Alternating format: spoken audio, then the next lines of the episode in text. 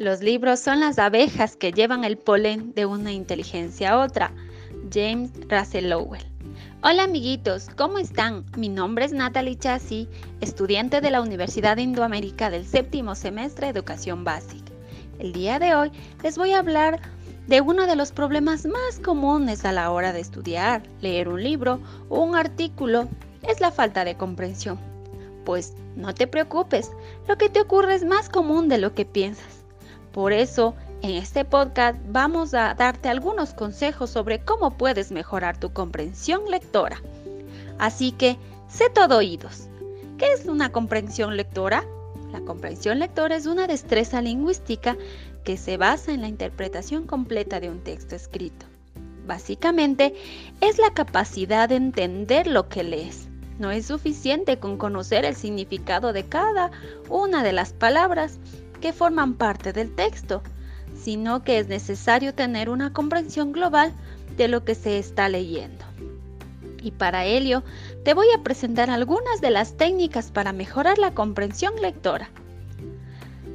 La técnica de selección del texto. El vocabulario del texto que tú vayas a seleccionar debe estar acorde al lector, con vocablos de uso frecuente. A veces existen textos con vocabulario que a veces no lo entendemos. Pero no te preocupes porque está la técnica del diccionario. Es importante tener un diccionario cada vez que leamos a la mano. Algunas veces no conocemos el significado de algunas palabras. Por esa razón no podemos interpretar la lectura de manera correcta.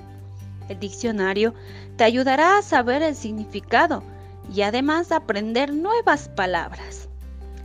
La técnica del subrayado consiste en destacar los conceptos principales del texto, tanto definiciones como fechas y datos relevantes. Probablemente esta es una de las técnicas más usadas para comprender y sintetizar el texto. Tenemos las técnicas del mapa conceptual. El mapa conceptual constituye una forma de estructurar y organizar la información compleja en frases breves y muy útil para el aprendizaje de conceptos complejos. También tenemos la técnica de la pausa. Haz una pausa en cada párrafo para continuar tu lectura. Analiza lo leído y asegurarte de lo que entendiste. Ahora te invito a leer el libro de tu preferencia o libro que más te guste. Y de esa manera vamos a ser grandes lectores. Así que, manos a la obra.